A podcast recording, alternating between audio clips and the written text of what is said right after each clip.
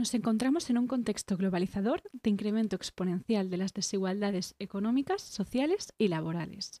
Podemos constatar que nuestra posición es, sin duda, privilegiada, pues somos receptores de una de las mejores ofertas de formación a nivel estatal y a nivel europeo. Consecuentemente, tenemos atribuido un elemento de responsabilidad que nos compromete de una forma ineludible con la sociedad. Estas son palabras textuales de nuestra invitada de hoy, Alexandra García Tabernero, quien además de tener un currículum académico y profesional impecable, siempre ha tenido claro que quería estudiar Derecho y su vocación de servidora pública. Bienvenidos a Kandinsky también empezó estudiando Derecho, un podcast donde juristas emprendedores hablan sobre tecnología, innovación y lo que surja, con Marta Villarroya y Raquel de Aro. Alexandra sacó la nota más alta de la selectividad catalana en su promoción. Estudió Derecho becada en ESADE, recibió una beca de la Caixa para estudiar un máster en Harvard. Ahí la becaron de nuevo para la Corte Penal Internacional y el Tribunal Penal Internacional para la antigua Yugoslavia, ambos en La Haya. Finalmente, decidió volverse a España para ser fiscal del Estado, oposiciones que se sacó en un año y medio. Además de todo lo anterior, compagina su profesión con la docencia y participa como jueza en moot courts, así que sigue aportando su granito de arena para mejorar la carrera de Derecho desde dentro. Un placer tenerte aquí. Bienvenida, Alexandra. Gracias a vosotras por invitarme. Hola Alexandra, encantada. Un, honor. y bueno, empezamos. Hiciste tu trabajo de recerca, que es el trabajo de final de, bachillerato aquí en Cataluña, y fue premiado por la Universidad Pompeu Fabra en 2009 como el mejor trabajo en justicia social sobre los juicios de Nuremberg. ¿Qué te aportó el trabajo de bachillerato a tu carrera profesional? Bueno, pues el trabajo en primer lugar, confirmó mi decisión de estudiar Derecho. Elegí este tema porque en una clase de historia en el instituto me fascinó la idea de que países pudieran ponerse de acuerdo para sentar en el banquillo a criminales de guerra.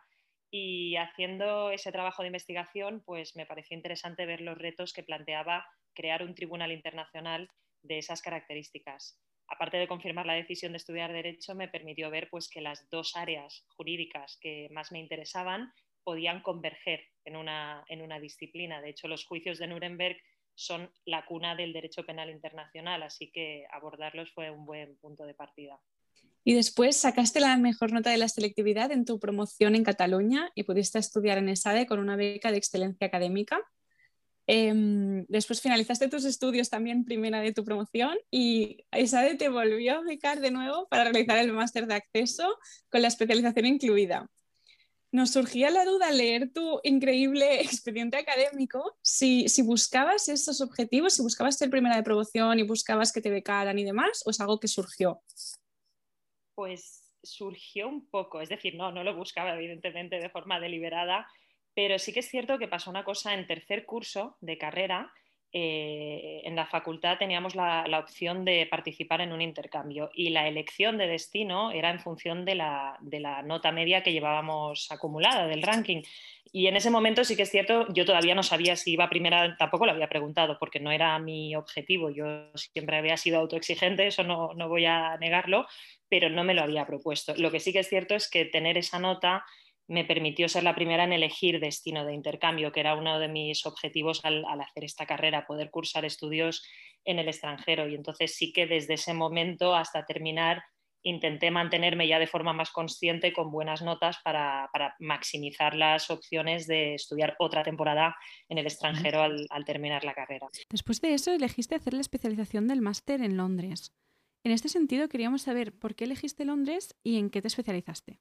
Bueno, elegí hacer eh, ese semestre del máster en el extranjero porque ya partía de, una muy buena experiencia durante el intercambio. En tercero eh, fui a Filadelfia, Estados Unidos, y fue una primera toma de contacto con el sistema docente y legal americano. Eh, me convencieron tanto con el sistema socrático en clase como a nivel del modelo adversarial del sistema de justicia penal y además me dio la oportunidad de complementar con actividades que, propician mucho las, las, universidades americanas, lo hacían en ese momento.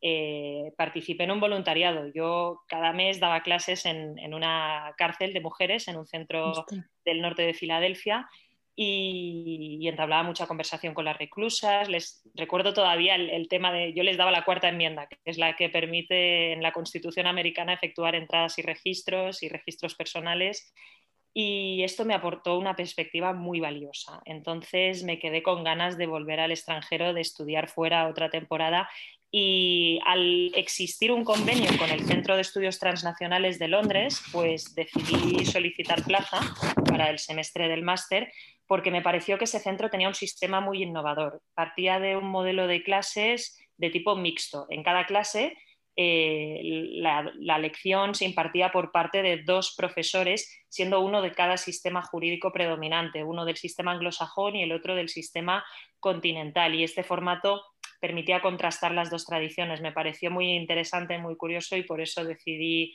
hacer esta segunda estancia de intercambio en, en Londres, en este caso. Y teniendo tan clara tu vocación de servidora pública, ¿por qué decidiste al acabar la carrera cursar el máster? A ver, en primer lugar, porque la estancia en países extranjeros me permitió ver que en la mayoría de los países y especialmente en el mundo anglosajón los fiscales deben contar con el título que habilita para ejercer la abogacía. Eh, nuestro país forma parte de la excepción en este caso y entendí que era necesario pues, hacerme más exportable en primer lugar teniendo este interés por el, derecho internacional.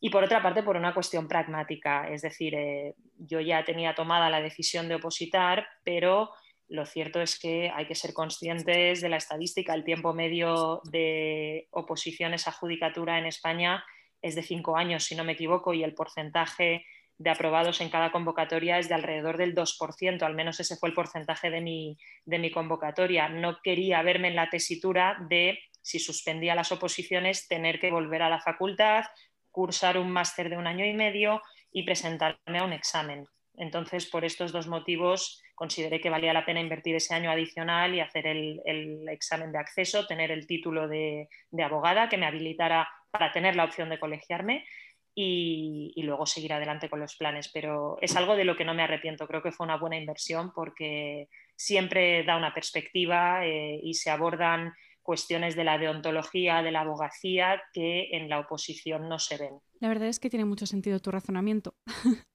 Entiendo entonces que tuviste que hacer las prácticas obligatorias del máster, ¿verdad? Eh, ¿Dónde las hiciste? Sí, en el juzgado de instrucción número 11 de Barcelona, en la Ciudad de la Justicia. Y fue una experiencia magnífica, la verdad. De hecho, ver cómo se desarrollaban desde dentro las investigaciones penales me, encantó, me convenció al, punto de, recuerdo, al terminar decirle al magistrado que, que, sí volvía a España porque estaba en esa época en la que todavía decía que me iba y no sabía si iba a volver algún día o dentro de 20 años. Eh, lo que sería para, presentarme a las oposiciones y, trabajar en, en, los juzgados porque, porque me había resultado muy interesante. ¿Una decisión fácil de tomar? Porque supongo que la gran mayoría de tus compañeros optaron por hacer prácticas en un despacho. Sí, lo cierto es que esa era la orientación mayoritaria, también la orientación eh, que se promocionaba más desde las facultades, pero yo tenía muy clara la vocación de función pública, entonces eh, insistí en esa idea y, creo que fue una buena, una buena decisión en este, en este sentido. ¿Y llegaste a empezar proceso de selección en algún despacho o ni siquiera te lo planteaste? No, no empecé formalmente procesos de selección. Sí es cierto que algún verano, eh, antes de terminar la carrera, realicé prácticas de un mes, dos meses, eh, voluntarias, no formaban parte del, currículum ni del grado ni del, ni del máster, pero sí que me despertaba algo de interés, pues saber cómo funcionaba. Esa toma de contacto sí la tuve, pero formalmente no inicié ningún, ningún proceso de selección. ¿Y te ayudó para ratificar eh, ese interés tuyo por la función pública?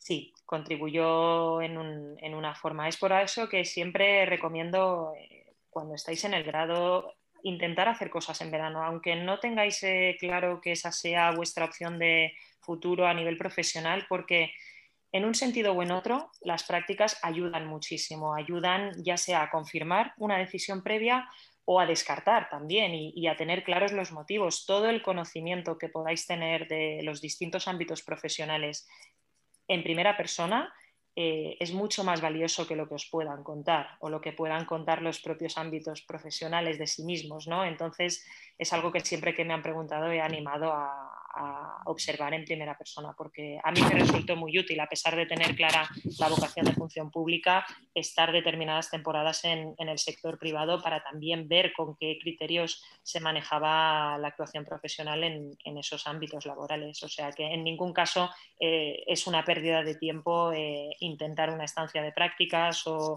temporal de, trabajo en, un ámbito distinto, porque en el fondo estamos todavía dentro de la misma disciplina y, somos operadores jurídicos que al final convergemos todos en, un mismo procedimiento, ¿no? Así que, tampoco eh, fue algo que considere que, no resultó, que no contribuyó, que no aportó a mi, formación o a mis decisiones más adelante. Al contrario, o sea, complementó y aportó un poco más de visión. ¿Y al acabar el máster, tenías claro tu próximo paso? Sí, sí, porque justo recuerdo que, había obtenido plaza en Harvard y, estaba loca de la, emoción. Lo que no tenía claro era dónde tenía la cabeza, pero, pero, sí, tenía ya muy, muy, muy claro mi siguiente paso y estaba, estaba en un momento de, muchísima ilusión. ¿Te daba vértigo pensar en lo que venía? Era un salto, sí, yo no, no sabía qué había al otro lado y, y tenía ese punto de, vértigo, pero a la vez era, era tanta la, ilusión y, la vocación que me, me alimentaba que no, no dudé, vaya. Sabemos que fuiste a Harvard con una beca de la Caixa. ¿Te cogieron en Harvard y después pediste la beca? ¿O cómo es el modo de proceder para estas becas? Sí, son procedimientos inconexos, eh, van en paralelo. La beca de la casa fue para conseguir eh, financiación durante todo un año en Estados Unidos, en la universidad que fuera, con independencia presentas un proyecto, pero no va vinculada a la admisión en una universidad concreta. El proceso de admisión en la universidad americana se desarrolla en paralelo. De hecho, la universidad americana no, quiere ni saber si tienes una beca para ese año en tu país o son procesos distintos. Eh, es cierto que conseguí primero la beca para la casa y luego inmediatamente después ya mandaba las solicitudes a, Estados Unidos, pero no, son procesos que estén conectados, son, son cosas que funcionan por, derroteros mm. distintos y, no, una, una no afecta a la otra. Genial, pues por si alguien tenía la duda, aclarado queda. Si te parece, nos gustaría escucharte hablar ahora de tu gran pasión, el derecho penal internacional porque a veces tenemos la sensación de que desde las universidades se potencian más otras ramas del derecho que a priori tienen más salidas y en este sentido pues queríamos saber cómo afrontaste tú el quererte dedicar al derecho penal internacional. Hombre, a decir verdad, visto a día de hoy y desde esa perspectiva yo le salí un poco rana a mi facultad, ¿no? Pero, pero es cierto que el mercantil tiene más salidas y el derecho tributario, especialmente en el, en el sector privado. Lo que sucede es que esto no tiene que excluir la vía de la función pública, es decir, eh, otra cosa es la, cuestión numérica de la capacidad de absorción que tiene cada sector, pero son opciones eh, igualmente legítimas e igualmente conectadas a la formación que se imparte durante el grado. En este sentido, creo que es importante que los programas de estudio de las universidades puedan ofrecer al alumnado al menos una pincelada de las opciones que se, se manejan. A partir de ahí ya sí que digo que es una cuestión de, número, pero, pero, la opción está y, no debe olvidarse, la opción está desde luego. Sí, sí, totalmente. Y si al final es lo que realmente te gusta, tiene mucho más sentido, aunque tenga menos salidas, hacer lo que te gusta, que es lo que además te vas a poder destacar, que no centrarte en lo que hace todo el mundo solo por eso, porque lo hace todo el mundo, ¿no? Es, es bueno. ¿Y alguna vez alguien te hizo dudar de tu propia decisión de apostar por el penal internacional? No, realmente dudar no. Es cierto que eh, pusieron de relieve que era un ámbito minoritario, incluso en la propia Universidad Americana nos advirtieron, es un mundo minúsculo, eso, de eso era consciente, pero dudar en cuanto a mi elección de moverme en este ámbito, no, el tiempo y las experiencias de hecho solo lo fueron confirmando. En este sentido, eh, es lo que decía antes en relación a las, prácticas de verano curriculares. Eh, todas estas experiencias son útiles ya sea para reafirmarse en una decisión, ya sea para descartar, para descartar opciones. Pero en mi caso yo no, diría que, que, llegué a dudar de... No. Lo tenías muy claro. Sí, sí, que lo tenía clarísimo. Ya empecé la carrera con un complejo de Juana de Arco importante y, y no me lo quité de encima, creo que nunca. Pero qué bonito en realidad que gracias al trabajo de recerca del bachillerato descubrieras lo que te gustaba y encaminaras después pues todas tus experiencias en un mismo sentido. Bueno, de hecho ahora, ahora lo veo y parece que, estuviera todo súper planeado, no lo estaba. Ah, se han encadenado experiencias y circunstancias, pero en función de becas que, iban cayendo, de opciones que, permitían los distintos programas de intercambio, no, no, estaba todo tan planeado como puede parecer. ¿eh? Había un elemento de improvisación más importante de lo que, de lo que aparenta. No, y si tu punto de partida no hubiesen sido los juicios de Nuremberg como trabajo de recerca. La elección de carrera no se hubiese visto alterada por haber elegido un tema distinto, pero sí es cierto que elegir el tema de los juicios de Nuremberg marcó mucho más de lo que en ese momento yo, yo había podido percibir, ¿no? porque todavía no había empezado la carrera. Yo era la única jurista en mi familia, no tenía ningún tipo de, conocimiento previo de lo que podía suponer la carrera de Derecho, más allá de las películas que habíamos visto todos. ¿no? Y, fue una elección muy intuitiva realmente. En el fondo a mí me llamaba la atención pues eso que os contaba, ¿no? que países pudieran ponerse de acuerdo para juzgar a, a los malos. ¿no? Y ahí veía la implicación de distintas ramas, no solamente las jurídicas. ¿no? En, el ámbito internacional, ya lo sabéis, eh, influyen elementos políticos, diplomáticos que, en, nuestros eh, casos domésticos no observamos necesariamente. Y en el fondo fue, fue un acierto elegir ese tema porque, porque además me confirmó la especialidad concreta dentro del, del ámbito de derecho. Pero si hubiera elegido otro tema, a mí me interesaba también eh, cuestiones de la transición en nuestro país, cómo se había articulado el nuevo sistema judicial. No me hubiese movido demasiado de, temática, pero yo creo que incluso sin, sin, haber abordado específicamente la intersección entre el derecho penal y el internacional, la decisión sobre la carrera no, no hubiese. Qué curioso, ¿no? Justo esta idea también nos la comentaba Guillermo Marcet en el episodio número 8, que al final cuando llegas a una posición en la que ya te sientes cómodo y miras atrás, ¿no? Ves como todas aquellas decisiones que un día parecían aleatorias y que quizá no tenían, no tenían tanto sentido, pues miras atrás y ves que sí tienen sentido. Sí, yo, yo es que nunca planteé dedicarme a, a otra rama del derecho. La única duda que sí pude tener en alguna época fue entre la docencia y la litigación. Eso sí, y recuerdo un abogado un día me dijo, una frase que ilustra perfectamente esta, esta dicotomía. ¿no? Eh, en realidad solo hay dos clases de letrados, me dijo, los de pluma y los de toga, los de escritura y los de estrado. Y yo me di cuenta de que, de que yo era más bien de toga. A mí me llamaba mucho la atención la, la preparación y la celebración de... ¡Jo, qué bonita esta frase! ¿Y si con 16 años te dicen que acabarás estudiando en Harvard, ¿te lo crees? No, ni hablar va, impensable. Y gracias a, tu paso por Harvard, tuviste la oportunidad de aplicar para trabajar en el Tribunal Penal Internacional y en la Corte Penal Internacional.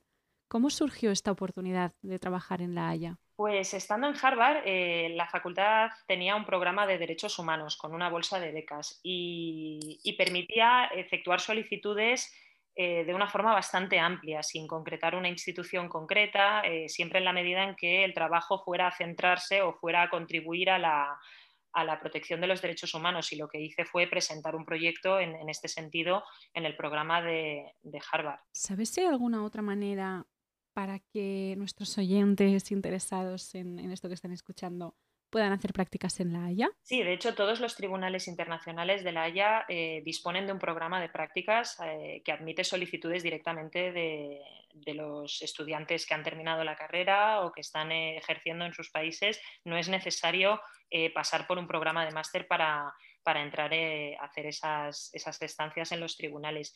Si se tiene un mínimo de experiencia laboral, la opción que se añade a esto es la de participar en los programas de visitantes que se denominan, ¿no? Es decir, creo que el umbral mínimo son unos cinco años de experiencia, no sé exactamente cada tribunal cuánto exige, pero ya no es eh, condición de pasante de primer año para entendernos, ¿no? ya entra en una condición de, estancia profesional, ¿no? o sea que en función también de la experiencia laboral que haya podido acumular cada uno, existe una opción u otra en, el Tribunal Internacional. Jolín, pues estoy segura de que a muchos estudiantes les va a encantar escuchar esto, porque sí que es cierto que hemos hablado de la Unión Europea y de las Naciones Unidas y de la posibilidad de trabajar o hacer prácticas allí, pero realmente eh, la posibilidad mm, de, irse a la Haya pues no la habíamos contemplado todavía, la verdad.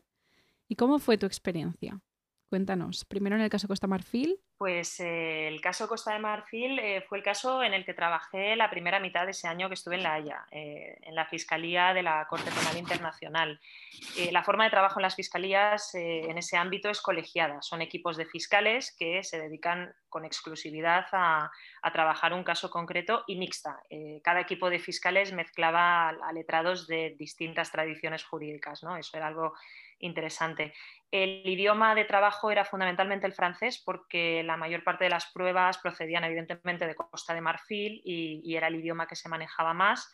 El caso lo asignó la propia Fiscalía en función de las necesidades. Eh, en Costa de Marfil en ese momento lo que tocaba era preparar el juicio, valorar credibilidad de potenciales testigos, de la Fiscalía. En eso, pues básicamente se centró mi, estancia. Eh, como alumna en prácticas, eh, lo que hacía era analizar elementos de prueba que me iban facilitando y elaborar primeros borradores de informes del fiscal en ese caso, que luego pasaban por, evidentemente, todo un sistema de revisión y de enmienda, pero sí el primer borrador lo podíamos hacer eh, desde las prácticas.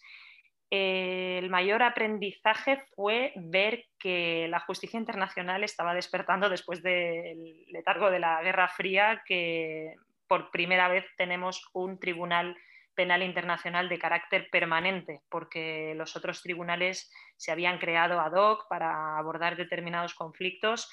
El Tribunal para la Antigua Yugoslavia, por ejemplo, eh, en el que realicé la segunda mitad de, ese año en La Haya, claro, eh, participé justo en el último caso, el del general serbo-bosnio Ratko Mladic, y, era el último juicio que tenía previsto este tribunal creado no como el, Tribunal Penal Internacional eh, con base en un tratado, sino por eh, decisión directa del Consejo de Seguridad de Naciones Unidas. Aquí el trabajo era para los jueces, no, en la Fiscalía, entonces variaba muchísimo la, la mecánica. Lo que hacíamos era asistir a los jueces, en este caso el idioma de trabajo era el inglés, eh, y preparábamos pues ya la elaboración de la sentencia, porque el juicio estaba terminando y ya era momento de las deliberaciones. Eh, lo bueno de este programa es que nos permitía a los alumnos en prácticas asistir a las deliberaciones y, justo en este caso, pues bueno, en ese momento no podía decirse, pero ya ha acabado terminando siendo la, condena a cadena perpetua por el, por el genocidio de Srebrenica, entre otras cosas, ¿no? al brazo militar, que era el comandante jefe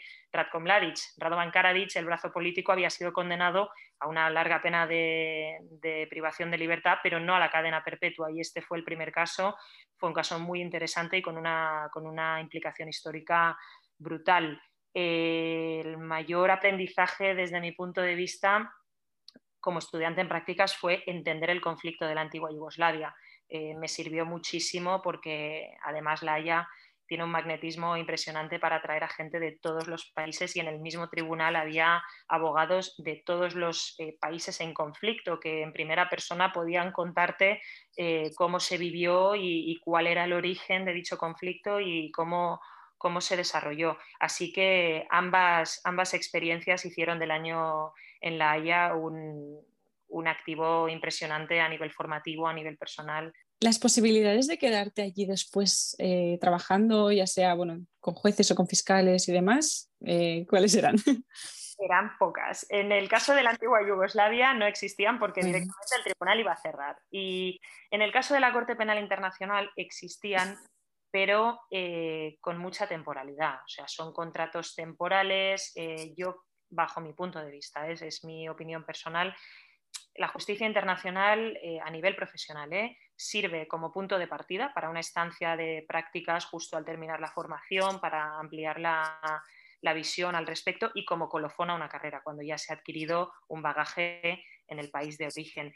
Pero eh, todo lo que comprende este intervalo eh, no, permite un desarrollo. La media de vida de un caso en La Haya es de ocho años. ¿Eso qué significa? Que, puede uno estar diez años prácticamente en el tribunal y que toda su experiencia y que todo su aprendizaje eh, pivote alrededor de un único caso. en una jurisdicción doméstica, en cambio, en una semana uno puede ver cinco casos, ver cómo nacen, cómo se investigan, cómo se defienden y cómo mueren. Entonces, extraer muchísimas más conclusiones acerca de, lo que sirve en la Administración de Justicia y de lo que no. Así que también para mí fue útil como una primera toma de contacto y para definir horizontes y posibilidades a largo plazo pero eh, no vi la necesidad y la idoneidad de, intentar quedarme más allá del año de, prácticas que me había permitido pues, estar en esos dos tribunales, pero en mi caso tenía mucho más sentido volver y, ejercer, ejercer en mi país. ¿Fue en este momento donde descubriste que querías ser fiscal?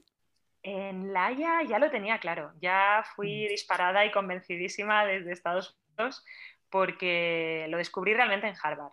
En Harvard tuve dos referentes, eh, profesores clave, ambos fiscales. Mi tutor, en primer lugar, un fiscal americano que bueno, nos contó toda su experiencia persiguiendo organizaciones criminales en la zona de Massachusetts y posteriormente en tribunales internacionales. Y también el, primer fiscal general de la Corte Penal Internacional. Ya no lo era cuando yo fui en prácticas, pero yo lo tuve como profesor en, en Harvard, eh, Luis Moreno Campo. Él había sido fiscal adjunto en la década de los 80 en los juicios a las juntas argentinas y trazó toda su carrera en Argentina para terminar siendo fiscal jefe de la, Corte Penal Internacional. Y para mí estos dos fueron, fueron referentes clave. Yo me, vi eh, en, sus trayectorias, admiré muchísimo todo lo que, lo que habían labrado como fiscales y me, y me convenció el, perfil profesional que, proyectaban incluso como docentes. Así que la decisión ya la tenía. En la Haya lo que hice fue reafirmarme y, bueno, ver que mi papel en sala efectivamente era, era el de fiscal. Me sentía más próxima a la intervención que tenía un fiscal y a España ya volví convencida de forma irreversible. fue un proceso muy natural, ¿no? Que a veces intentamos como adelantarnos las decisiones, es decir, en tres años haré esto y de aquí cinco años haré lo otro. Tú dijiste, me voy a Harvard, en Harvard viste que tenías esta opción y te gustaba, disfrutaste de la experiencia en la Haya y luego dijiste, este es mi momento, ahora sí, ¿no? Efectivamente, fue así. Y, es algo que, que me resultó enriquecedor, es decir, tener un norte, porque siempre, pues bueno, todas estas decisiones y experiencias veis que tienen el denominador común pues de la justicia, justicia internacional, eh, función pública, pero no en ningún momento tuve un plan encorsetado, ni me hice una proyección a nivel de cuántos años necesito estar en este lugar, no, no, yo me fui moviendo por, inquietudes, por posibilidades, como has dicho Marta, lo que se planteaba en cada, en cada entorno pero, pero sin obsesionarme en cuanto a cuánto tiempo iba a tener sentido. Yo me fui a La Haya sin saber cuándo iba a volver, porque no sabía, no había podido ver eh, en qué consistía desde dentro de la justicia internacional, cómo se desarrollaban los casos, qué posibilidades. Yo no lo tenía claro, pero sin embargo eh, no cambiaría ese año por nada. O sea, fue, fue muy útil y, me convenció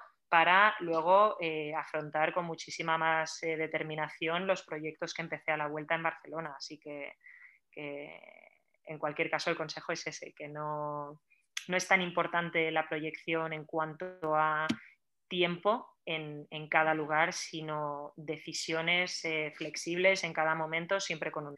Y una vez ya volviste a España con la determinación y la certeza de que querías ser fiscal, Em, nos ha llamado mucho la atención que te sacaras las oposiciones a fiscal en un año y medio. ¿Cómo lo hiciste? ¿Cómo preparaste la oposición? ¿Buscaste preparador? ¿No? Pues la, búsqueda de preparador no fue realmente tal, porque lo que hice al principio fue solicitar plaza en un programa del Departamento de Justicia y cuando me admitieron fueron ellos los que me asignaron preparador. Yo no busqué preparador directamente, tampoco hubiese tenido idea de cómo hacerlo, porque como os digo, yo no tenía ningún referente cercano en el mundo de la judicatura y tampoco veía que estuviese oficializado el procedimiento de preparación de oposiciones, así que yo iba perdidísima, menos mal de, de este programa porque no tenía ni idea de cómo, de cómo abordarlo al inicio. En cuanto al método, esto va a sonar a chino a, todo aquel que no haya tenido proximidad con las oposiciones. Yo empecé con un método de vueltas puras y lo transformé en método mixto con un poco de arrastre hacia el final, a medida que me acercaba a los exámenes. Vueltas, pues como ya sabéis, es, de pasar la convocatoria tema a tema en el orden que establece el Boletín Oficial del Estado, en los 300 temas, pues uno a uno en ese orden. Eh, mixto es introducir a este sistema de vueltas en el que cada vez el repaso se reduce en el tiempo, una acumulación de temas de semanas previas para terminar eh, comprimiendo todo el temario de forma muy poco sana en, la cabeza el, día del examen. A lo largo de ese año y medio, ¿pensaste en dejarlo alguna vez? No pensé en dejarlo. Lo que sí hice antes de empezar, y creo que, fue una buena decisión, es ponerme un límite. Yo me puse un límite de cinco años. Me, me, comprometí conmigo misma a dejarlo si en cinco años no, no aprobaba porque era consciente pues eso de toda la, implicación que conllevaba en cuanto a sacrificio y, tiempo improductivo, porque son, son, años en los que uno no adquiere experiencia laboral ni formativa más allá de la memorización del temario. Así que no, dejarlo no, pero sí era consciente de que me había marcado un límite para, conseguir el objetivo de aprobar. En cuanto a la salud mental, bueno, pues la respuesta es que la salud mental es el precio en, estas oposiciones. Menos mal que no hay psicotécnico porque no, creo que lo aprobáramos. Pero claro, entiendo que dándote un plazo de cinco años para sacarte la oposición era un, un, plazo en el que tú considerabas creíble sacártela, pero al final conseguiste hacerlo en un año y medio. Yo me había dado un margen de cinco años, sí, un límite. Lo que me había puesto era un límite máximo, pero no me había planteado evidentemente, pues eh, con las horas que echaba, eh, intentaba aspirar a, recortar eh, ese, ese, periodo, ¿no? Porque es que además me parecía tedioso y, después de haber estado en Estados Unidos, pues todavía más, ¿no? Donde el enfoque es completamente distinto, se estudia a partir del caso, no tanto la norma jurídica. Y, me costó, me costó renunciar pues, a, toda mi vida social y, a las posibilidades de viajar y de, de hacer cosas en ese periodo de tiempo en el que estaba dedicación exclusiva con el temario, el cronómetro y, los problemas que acompaña todo esto. ¿Descansabas algún día de la semana? Los jueves. Eh, después de cantar me tomaba el resto del día. Cantar es exponer el tema ante el preparador, ¿eh? otro, la jerga es esta. Cantar es exponer el tema semanalmente.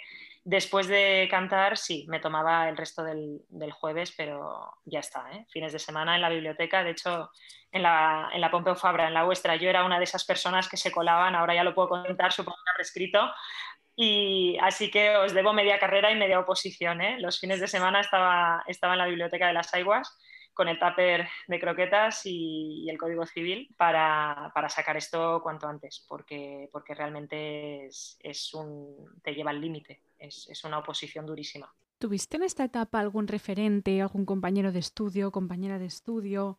O simplemente alguien que te pudiera como mentorizar o guiar en esta etapa pues tan dura? Bueno, en la biblioteca siempre identificabas a otras víctimas, ¿no? Fácilmente, porque los libros eran todos idénticos y, en cuanto a referente, hombre, a nivel idealista, Giovanni Falcone, yo siempre leía eh, libros y a mí me motivaba muchísimo, ¿no? Porque además creo que ahí hay un punto de, solidaridad con, Italia. Es el otro país de la faz de la tierra que, mantiene a día de hoy este sistema de oposición, ¿no? Eh, ellos con alguna modificación, pero esencialmente somos los únicos que, tenemos esto. Es la única forma de acceder a, la judicatura como funcionario de carrera. Y, sí, sí, sí, trataba de, de mantener esos referentes y de intentar ver un poco de, de luz al, final del túnel porque eh, realmente es, un esfuerzo brutal. ¿Y si tú pudieras cambiar el sistema de oposiciones, cómo lo harías? Yo lo haría práctico porque es que sigo sin verle el sentido a memorizar leyes que hoy tengo sobre la mesa en el trabajo. Eh, será mi deformación americana. ¿eh? Cualquier crítica la podéis achacar a Estados Unidos pero yo lo que haría es centrarlo en casos prácticos que permitan evaluar la capacidad de análisis y de argumentación, porque el sistema actual lo que acredita es memoria y disciplina, que son condiciones necesarias y de hecho cualidades que, son deseables en el cargo, pero no suficientes bajo mi punto de vista. Eh, considero que es necesario dar un paso más en cuanto a eh, incluir casos prácticos en, la oposición para, permitir evaluar precisamente capacidades que con la mera memorización del texto legislativo no, no traslucen. Pues sí, la verdad es que sí. ¿Qué sentiste en el momento exacto en el que apruebas, en que te dicen que has aprobado y que vas a ser fiscal? Es que fue, fue abrumador y yo creo que todavía no era, no era consciente del, del cambio. ¿eh? Ese día un punto de inflexión completamente. Yo además tengo un recuerdo completamente borroso porque fue tal la emoción salir del Supremo. Yo sí recuerdo unas meninas en esa época, en junio de 2018, había una exposición de las meninas en Madrid, está la calle llena de meninas y recuerdo ahí estar delante de una, pero nada más. Luego salimos por Malasaña y, lo celebramos, pero, pero no, bueno, eh, no eres consciente en ese momento. Has estado tantos días en, una rueda que, que, cortar esa dinámica de golpe no, no es lo que pueda parecer. De hecho, no lo saboreas hasta más adelante. Sigues al día siguiente te levantas sin despertador, pero automáticamente a la hora a la que te toca sentarte a, estudiar. Esto es así, ¿eh? no aprobar unas oposiciones no es cruzar la cortina de humo y al día siguiente vida nueva. O sea, eh, sigues en la dinámica recurrente hasta que, hasta que logras desintoxicarte de forma más eficaz y, las ventajas de, poder acceder a, la función pública así en un trabajo tan vocacional no las percibes hasta que no estás realmente en, la cotidianidad del trabajo. Entonces, ¿recomendarías a, los estudiantes que nos escuchan empezar a opositar recién salir del grado? Yo les recomendaría algo de experiencia laboral, al menos un año entre el grado y las oposiciones, porque creo que aporta mucho. Al menos un año de contacto con el mundo laboral, saber cómo funcionan, si es que no ha habido una experiencia previa durante la carrera, evidentemente, pero en cualquier caso, a tiempo completo, a jornada completa, estar un año trabajando. Eh, puede parecer que, implique diferir el inicio de las oposiciones, pero en mi caso yo terminé la carrera y me fui, como hemos comentado, dos años al extranjero, el primer año Estados Unidos, el segundo trabajando en Holanda y para mí no fue, no fue una pérdida de tiempo, al contrario, es decir, eh, empecé a opositar a los 25 y, creo que ha tenido sentido hacerlo, hacerlo en este orden. Al revés hubiera sido más complicado. Totalmente. Tenemos que quitarnos la idea de la cabeza de que estamos perdiendo el tiempo, cuando en realidad siempre que estés haciendo cosas, pues ese tiempo no lo estás perdiendo, lo estás aprovechando. Claro, en mi caso ya lo he dicho, yo no creo en este sistema de, oposición, eh, creo que es necesaria una reforma y para mí haber estado en el extranjero, haber visto otros tribunales, a mí eso me dio fuerza para mm, pasar el, el, sistema que tenemos instaurado en cuanto a la memorización y todo, todo el desgaste que implica. Para mí tenía sentido porque no era un fin en sí mismo, era, era un medio para poder empezar a desarrollar una carrera aquí y poder hacer cosas nuevamente fuera, ¿no? Es decir, anclarme esto inmediatamente después del grado me hubiera dificultado, al menos anímicamente y al menos eh, a nivel de, afrontar con energía pues el desgaste que en cualquier caso supone, ¿no? Pero haber tenido esos dos años en mi caso de, de oxígeno previos eh, me facilitó muchísimo la, labor, me fortaleció mucho. Y ahora, eh, ¿cómo ves los próximos años a nivel profesional? Pues eh, ¿dónde estoy? Estoy encantada. Estoy en Barcelona en instrucción, haciendo juicios en la audiencia provincial y, y no me veo moviéndome en los próximos años, la verdad. Estoy muy contenta. Pues más allá de todo lo que has vivido a nivel personal, ¿Qué es lo que te ha ayudado a definir tu camino profesional? A mí, de hecho, me ha ayudado a pecar un poco de idealista. ¿eh? Ahora lo pienso y, creo que, siempre me moví mucho por, inquietudes y por, la, vocación. Eh, intento aportarle dosis de un poco más de serenidad ahora, pero, en esos años yo creo que fue, una experiencia que, que devino el doble de positiva por el hecho de haber sido ese el impulso ¿no? en esta carrera, claro hay muchísimas posibilidades y, no siempre se proyecta desde la vocación y mucho menos, claro, específicamente focalizándose en el sector público. El derecho permite muchísimas herramientas, pero, pero para mí ha tenido sentido y, estoy, estoy satisfecha, la verdad. Y una preguntita un poco más personal. ¿Has tenido algún hobby en todos estos años que te haya ayudado, no sé, a desconectar? Pues la verdad, a ver, bueno, mi hobby era, era, era viajar, así que estuvo un poco conectado con, lo que he terminado, se ha hecho un poco una amalgama de todo, ¿no? A la vez. Y en este sentido, pues eh, la lectura, aparte de, de esto, pues, pues me ha ayudado a evadirme también de, claro, de salir de un papel para, para ponerse frente a otro, pero, pero sí, a mí siempre me ha gustado muchísimo y viajar y la lectura son las cosas que más me han, más me han enriquecido fuera de, de, la, de la actividad puramente profesional. Qué bonito y qué envidia, ¿eh? Os admiro a los que tenéis la capacidad de leer después de un día de trabajo o de estudio en la carrera de Derecho en el que te lo pasas todo el día leyendo. Bueno, yo la tuve en la carrera, pero no en la oposición. ¿eh? En la oposición era incapaz. Yo le echaba 13 horas al día y cuando terminaba la jornada es que, es que era incapaz hasta de hacerme la cena. O sea, ¿cómo me iba a poner a, a leer? Y, fue algo que, me supo mal por, no poder disfrutar en paralelo, ¿no? O sea, por eso digo que también fue una etapa especialmente dura porque solo podía estar en eso y al 150% en eso y solo en eso incluso sacrificando pues eso, aficiones, eh, posibilidades de viajar, ya ni hablemos, pero, pero sí, te entiendo perfectamente, Raquel. y para acabar, las dos últimas preguntas que hacemos a todos nuestros invitados. La primera es, ¿qué le dirías a la Alexandra universitaria? Bien, a la Alexandra del futuro. Y para acabar también, que nos nominases a nuestra próxima o próximo invitado. Vale, pues a la universitaria le diría que eligiera otro tema para la tesis de máster y esto me permite traer a colación una anécdota.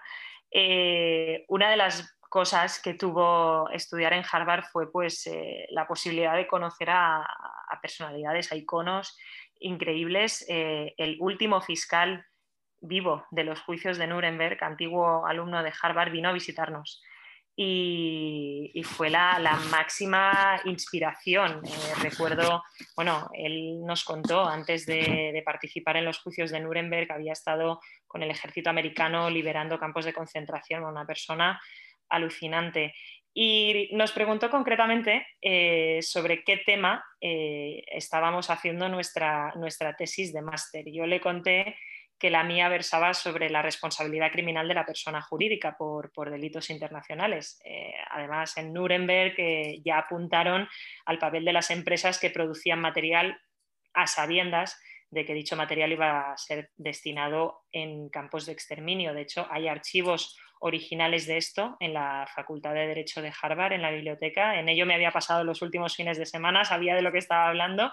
Recuerdo contárselo y que mi máxima inspiración me dijera que no lo veía, que no, él no veía ese tema de, tesis, consideraba que asegurar la responsabilidad de la persona jurídica era, era una quimera. Yo me llevé un chasco impresionante. Me, invitó a desistir de, las entidades y a centrarme en los criminales que, que paseaban. Me dijo que cuando fuera fiscal ya vería las dificultades que planteaba solo perseguir a, estos criminales. Eh, a pesar de ser el idealismo en persona, Benjamin Ferencz nos resaltó algo muy cierto sobre el derecho penal internacional, contándonos que entre su primer juicio, el de los juicios de Nuremberg de las Einsatzgruppen y el segundo, la aparición que tuvo en la Corte Penal Internacional, pasaron 70 años. Su primer juicio fue a los 27 y no fue hasta la creación del Tribunal Penal Internacional que tuvo una segunda participación como fiscal en un tribunal internacional. Eh, es cierto que es una rama que está muy condicionada ¿no? por, por los avatares políticos y además a él le tocó vivir una época de la fría era imposible llegar a acuerdos entre, entre las máximas potencias. Pero sí, entonces, teniendo en cuenta esta experiencia y lo mal que quedé delante de la persona que más nos había inspirado en, en la facultad de Harvard, yo creo que le aconsejaría a la Alex de, de la universidad que ni se le ocurriera hablar de las entidades eh, en cuanto a responsabilidad jurídica porque, porque fue un chasco importante. Pero en lo que afecta a la segunda pregunta es muy difícil. Supongo que siendo consecuente con todo lo que hemos hablado, le diría a la del futuro que, rescatara lo que la llevó al presente, porque está teniendo sentido, está teniendo sentido en este momento de todo lo que, lo que estamos comentando.